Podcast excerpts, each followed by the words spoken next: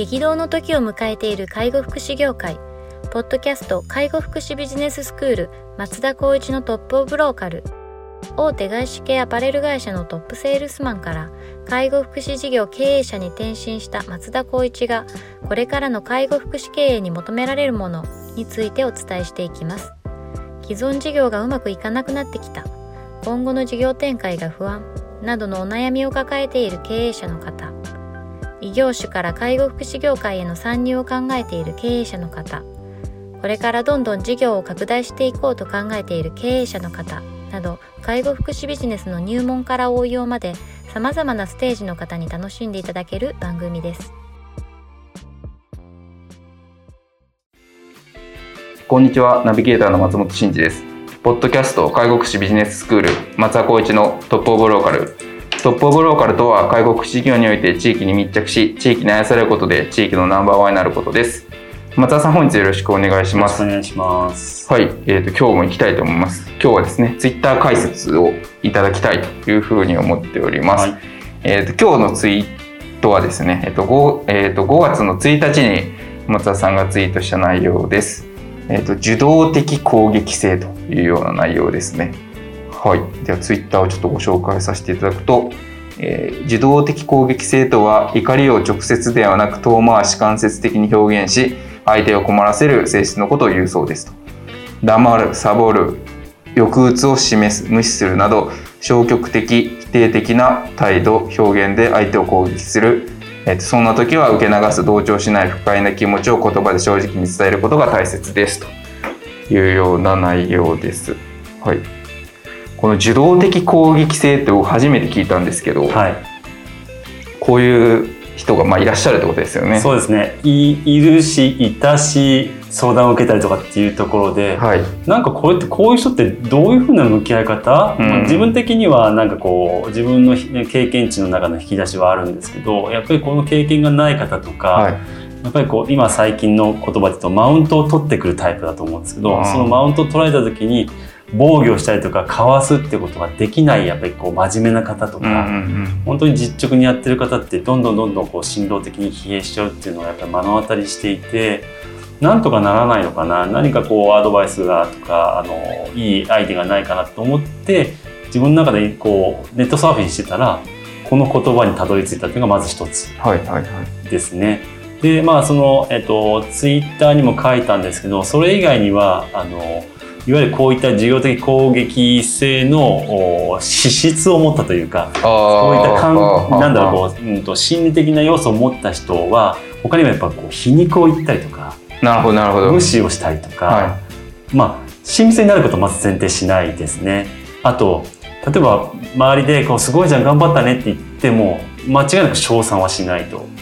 賛同しないみたいな。へどっちかというと批判的だし、まあ、と妨害行為ももしかしたら出てきたりとか、はい、まああんまり僕の経験上ないんですけどある方は遅延してくるとか。わざと遅くするとか。なるほどなるほど。で頼んだことを何もしない。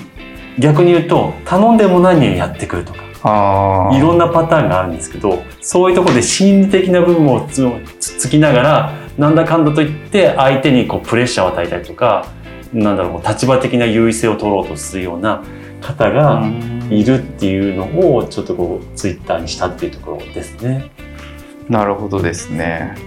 いや確かにいますよね。この自動的攻撃性を持った人ってそうですね。言葉で言うとこうですけど、まあ、簡単に言うと先ほど言ったようなところの人って本当に今、まあ、聞いてる方もそうですけどいるいるって、あるあるって言って言う方多いんじゃないかなと思いますね。そうですよねなんか自分がこうなんていうんですかこう納得できないこととかがあった時に、まあ、直接的に何かこ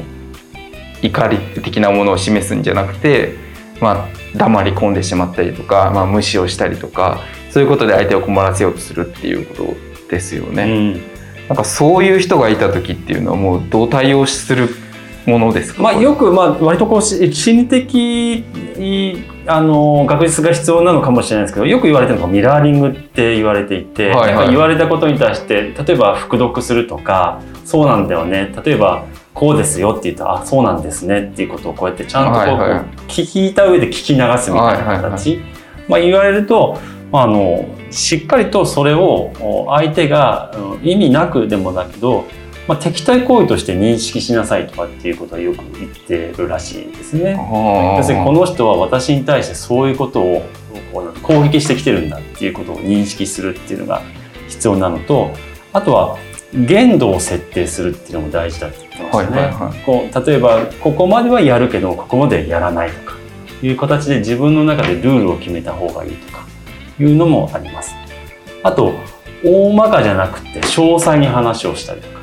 ざっくり言われたことに対していや要するにこういうことでいいんですかっていうふうに確認をしていくとか要するに理詰めしてくるタイプなので、はい、あの時こうやって言ったじゃんっていう感覚で喋ってることに対してしっかりと答えを引き出していって対応するとかいう形をしなきゃいけないとかっていうことはよく言われますけども僕は一番自分の中で意識してるのはやっぱ相手の土俵に立たないっていうことが一番じゃないかなと思っています。なるほどなるほど。あの相手の土俵に立っちゃうとどうしても相手の中で動いちゃうので、まあ、本当に何だろう相手の思うがままに自分が疲弊しちゃうっていうのがあるので、はい、そこに土俵を立たない例えばなんですけどよくあるのがもう無視をするっていう例がありますよね。無視をするって結構挨拶しないって人多いああなるほどなるほど。おはようって言っても全然挨拶しない。ありがとうって言ってもどういたしましても言わない。はいはいはい。でなった時になんか態度悪いなきついなきあの厳しいなってなるとどちらかというと挨拶してる側もしなくなりますよ、そうですね。でもしなくなったら相手の思うつもなんです。よ、うんうんうん、相手もじゃあこれを問題として定義したら挨拶ししないじゃないですかって挨拶した人がいるじゃないですか、うんうん、そうすると相手方も「いやあなたも挨拶しないよね」いう話になっちゃってあれどっちが悪いのって話になっちゃうんですね、はいはいはい、こういう形になっちゃうともう絶対に負けちゃうんですよ、うんうん、だからこそ相手が挨拶しなくてそれは受動的攻撃性なので、うん、わざと挨拶しないわけです。なるほど。でそっちに対してわざと挨拶しないからって挨拶しても申し訳ないかなと思って挨拶しないではなくて挨拶しない人に対しても必ず挨拶する、ね、相手がこうめちゃくちゃこうなんだツンケンしたとしても笑顔で接すると極端に言うとそうすることで相手があの後々問題になった時の言う内容を削っていく要するに減らしていく、はいはい、そういうことでやっぱりこう立場立ち位置っていうのが維持されたりとか自動的攻撃性を緩和するとかいうような考え方になるんじゃないかなと僕は思ってます。なるほどですね。だから相手が受動的攻撃性を発揮をしてなんかこう黙っていっちまったりとか無視をした時でもそこの攻撃に乗らずにそうですもう自分はあのしっかりとやるべきことをやるっていうことに注力した方が、はい。えー、いいとそういう対応があるっていうことですね。そうですね、あとはやっぱりちょっとこういうふうになんだろう受動的攻撃性をする人に対してこう心身的にめいっちゃう人はありますよねあの必ずなんでそうなんだろう私何かしたかなってまず自分を見たりするんですけど、はいはい、そこで一旦自分の中で棚橋をして考えにくいと、うん、その黙るとか無視されるっていうことの原因がわからない場合は必ず聞いた方がいいです。なるほど。なぜそういうことで、もしあの何かあの問題があったら教えてほしいと。で問題をして特に別にって言うと思うんですね、そういう人って。だったら分かりましたじゃあその態度はちょっと改めてほしいですっていうことをしっかり意思表示した方がいいと思います。大体優しい方ってそういうのも言うとまた何か言われるかなと思って行くんですけどやっぱりそこはちゃんとしっかり対峙する勇気を持っていただきたいなっていうのは僕は思いますね。確かにそうやってちゃんとこう丁寧に対応してその態度をやめてほしいですっていうことを伝えたらもう相手はも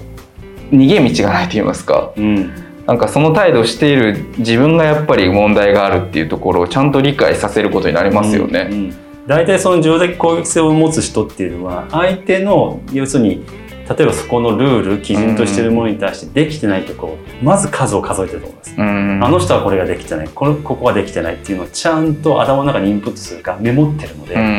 何かやっぱりこう絶対にトラブルになった時のうんと議題会議定義された時には本当にじゃあ言わせてもらいますかってそれをどんどんどんかぶしてくるんですね、そうすると本質的な課題とかその態度が悪いっていう問題に対して相手はこっちが悪い。そういうことしたから私はこの態度にしたんだってこと必ず言うんですよそういうわけじゃなくてその態度が問題なんだっていうところをやっぱり、えっと、議題のこの本質的な課題にするんだったとするならばその前に言われることを絶対にこちら側がやらない、うん、優しい側が。優しい側がそういったことを言わせないような態度を日々から心がけることは大事です。前提はやっぱりこういう人がいるっていうのはもう間違いなく仕事としてはできないからそうですね。本当はこんなことを我慢する必要性はないんですけど、うんうんうん、やっぱりなんだかんだって採用とかそのしあの就業する上で必要だってなった場合の対応策としてはこれは絶対にやらなきゃいけないかもしれないかなと思います。そうですねまあ、結構ありまそうですよねこの受動的攻撃性って。うん、もう言葉としてはどういう意味かっていう話するんですけどさっきも言ったように黙るとかサボるとか抑鬱を示すとか無視するって本当に最近多いありそうですよね、うん、ありますよね。なんか明確にこうなんかこう特定の人がこう怒鳴り散らすみたいなことって、うん、なんかそんなにない気もするんですけど、うん、こういうその無視するとか黙るとかあとなんかこう無言の抵抗じゃないですけどなんかあの仕事をしないとかあの言われたことを。なんかそういうところでこうやめてしまうっていうかそういう態度をされてやめてしまうあの職員の方って実は結構多いんじゃないかなっていう感じしますよね、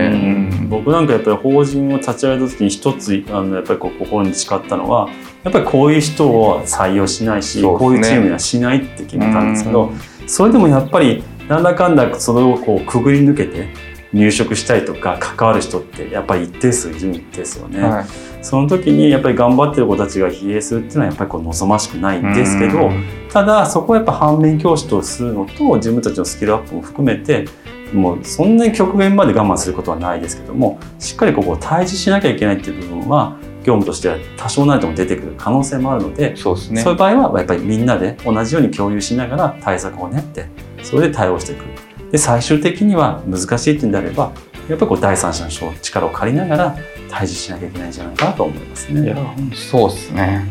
なんか思い当たる節がありすぎてちょっとあれですけど。まあ結構いらっしゃいますよねこういう人、そうですね。本当にこう思い悩んだらそこにこう負のスパイラルに入っちゃってやっぱり抜け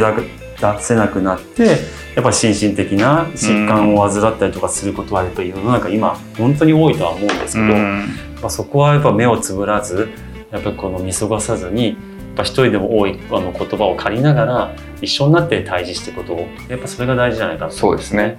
やっぱあれですもんね。なんかこう明確になんかこう怒鳴り散らしてるとまあまあまあってこう間に入れますけどこうやってこうなんか黙られたりとか無視されたりするとなんかその状態が2人の間でしかわからないので